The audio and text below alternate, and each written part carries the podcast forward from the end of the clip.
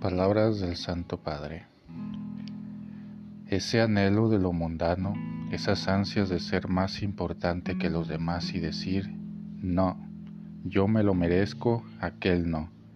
Esto es mundanalidad, este es el espíritu del mundo, y quien respira este espíritu respira la enemistad de Dios.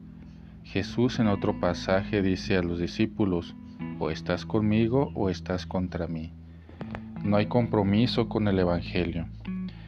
Y cuando quieres vivir el Evangelio haciendo concesiones, al final te encuentras con el espíritu mundano, que siempre trata de hacer concesiones para subir más alto, para dominar, para ser de los más grandes. Homilía tomada de Santa Marta del 25 de febrero de 2020.